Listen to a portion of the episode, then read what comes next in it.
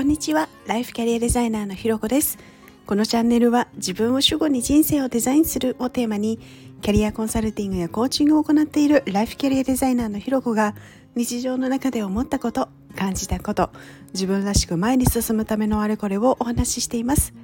今日も耳を傾けてくださってありがとうございます。今日は気休めだっていいじゃないというテーマでお話をしたいと思います。まあね世の中本当にこれ効果あるのかなとか 気休めにしかなんないよみたいに思うことっていろいろあったりしますよね。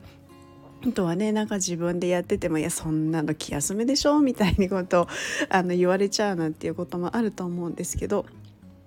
けどこの気休めにしかならないっていうことでもそれでも0.1歩でも前に進むとか安心ができるとか嬉しいとかっていうそういう風になれたら別にいいと思うんですよね。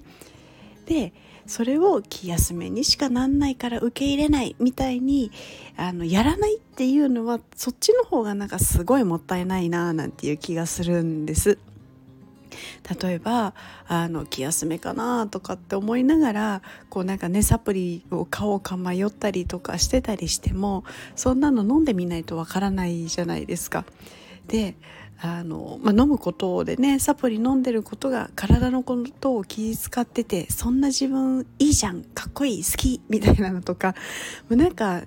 なんかわかんないけどなんか元気になった気がするみたいな感じでこうそれで少しでもね前に向けたらそれでいいと思うんですよ。で他にもですね例えばこう誰かが褒めてくれた時、まあ、そんなの気休めにしかならんみたいな感じでこうねそれを跳ねのけちゃうっていうよりも慰めてくれてありがとうそうだよねうん頑張るみたいにこう相手に感謝してその言葉を一旦受け入れてみるっていうだけでもやっぱりその次に感じるこう安心感とかっていうのも全然違うと思うんですよね。気分の上がり方も違うと思うし。例えばねその跳ねのけちゃってそんなの気休めだよみたいな感じで、まあ、言葉にはね出さないかもしれないけど心の中で例えばそういうふうに思っていたとして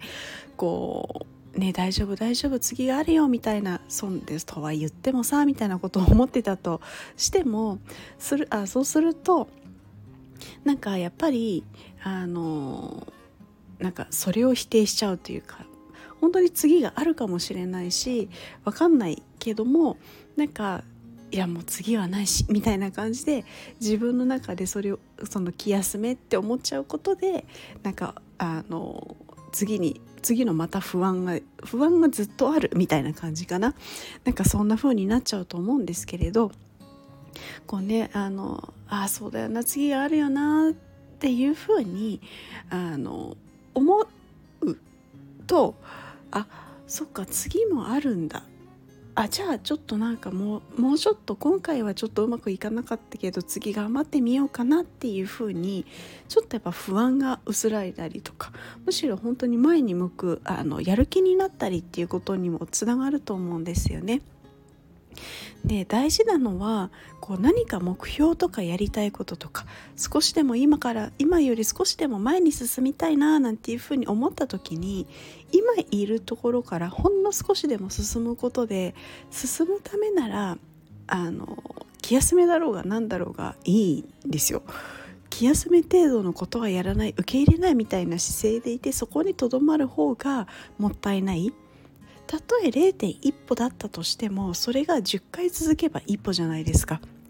でそれにこれって単純に数の話だけじゃなくてあの0.1歩っていうのを積み重ねることでこうまた0.1歩進めたあまた今日も0.1歩進めたみたいにこうできたを積み重ねていくことになるから結局なんか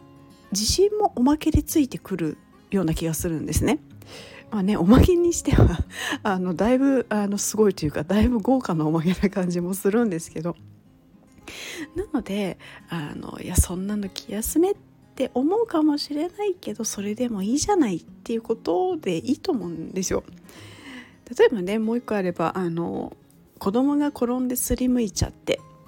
泣いてる時あの絆創膏を貼ってあげたりとか痛いの痛いの飛んでけってやってあげるとなんかねもうさっきまでビンビン痛い痛いへーみたいな感じで泣いてた次の瞬間からもう楽しそうに走り回ってることなんていっぱいあるじゃないですか。で大人だからそんな単純じゃないっていうことでもないと思うんですよ。なのでこうね絆創膏を差し出してもらったらちゃんと受け取って貼ってみるで絆創膏を自分で貼ってみるっていうのもそれでいいんじゃないかななんていうふうに思います。ということで今日は気休めだっていいじゃないというのをテーマでお話をしました。ここまで聞いてくださってありがとうございます。いいね、コメント、レター、フォローいただけるととっても嬉しいです。よろしくお願いします。それではまた次回お会いしましょう。